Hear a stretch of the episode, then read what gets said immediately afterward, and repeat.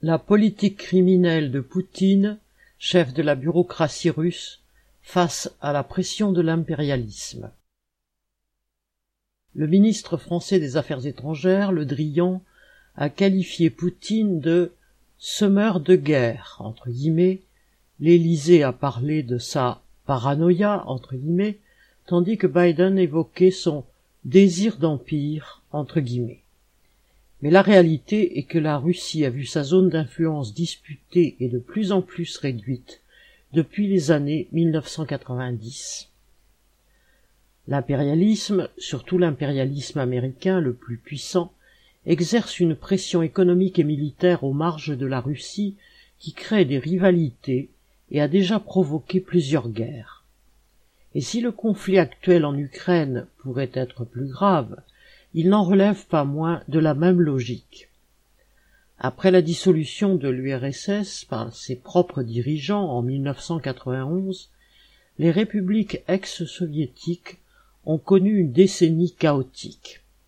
Les cercles dirigeants étaient issus de la bureaucratie qui avait usurpé le pouvoir du temps de Staline, une couche sociale parasitaire de plusieurs millions de membres présents à tous les niveaux de l'appareil d'État. Ils se sont jetés sur tout ce qui dans l'économie pouvait rapporter gros et rapidement. Ils se sont appropriés les entreprises les plus rentables et les banques par des méthodes autoritaires et mafieuses. Fortune pour quelques oligarques, déception pour beaucoup d'autres. La population des États issus de cette décomposition de l'URSS voyait son niveau de vie s'effondrer à une vitesse vertigineuse mais l'enrichissement de quelques hommes à la tête des nouveaux pouvoirs indépendants, ceux qu'on allait appeler les oligarques, a été tout aussi spectaculaire. Cette décennie, qui avait des allures de Far West version orientale, se traduisit aussi par la chute des États ex-soviétiques au rang de pays pauvres pour certains, tels le Tadjikistan, et de pays plus ou moins développés mais en voie de régression pour les autres.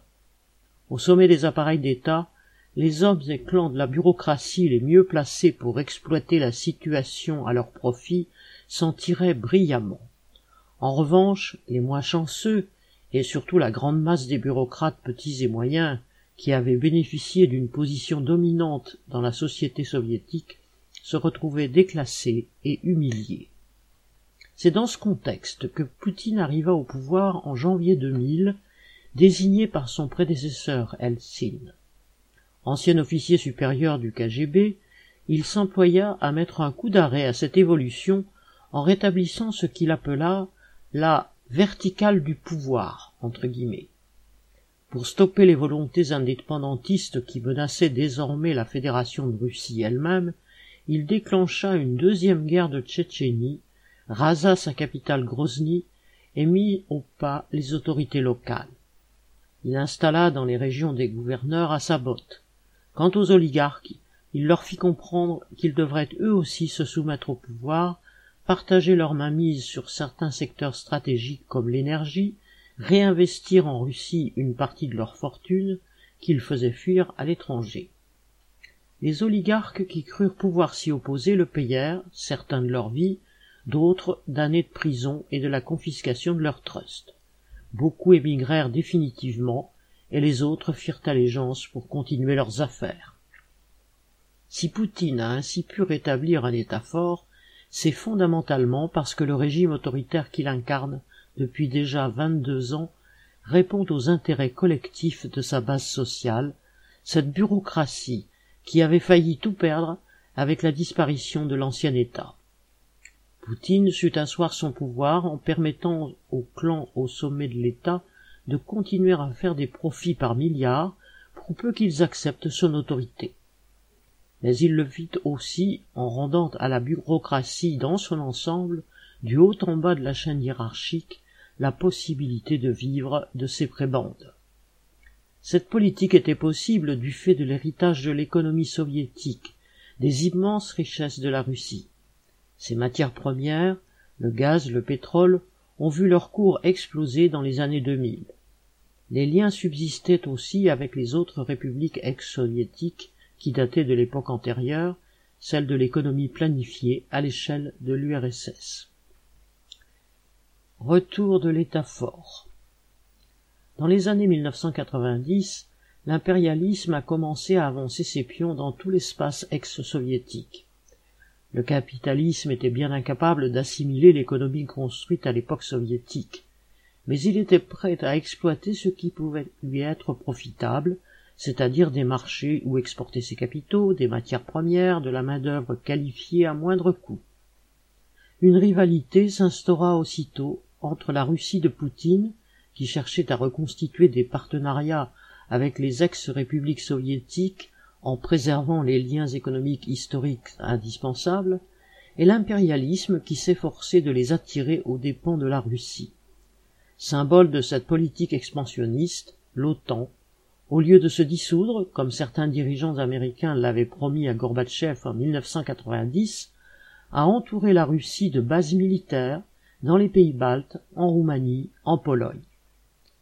La question des relations avec l'Ukraine, qui a débouché sur la crise de 2014 et en fin de compte sur la guerre actuelle, après d'autres conflits en Géorgie, en Moldavie, en Arménie, illustre cette rivalité.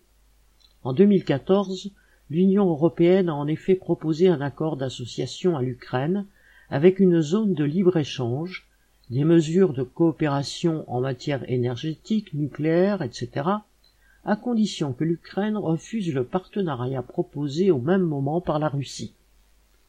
En fait, les États impérialistes, à commencer par les États-Unis, ont évidemment vu la fin de l'URSS d'un œil favorable.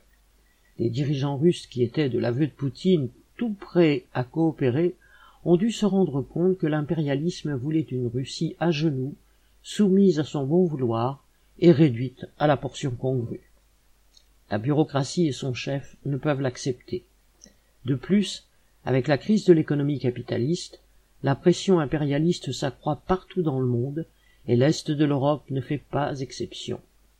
Poutine, représentant de l'oligarchie et de toute la bureaucratie russe, est évidemment un ennemi des travailleurs, tout autant que les dirigeants impérialistes. Il est l'ennemi de ceux de son pays comme de ceux de l'Ukraine où il mène la guerre aujourd'hui.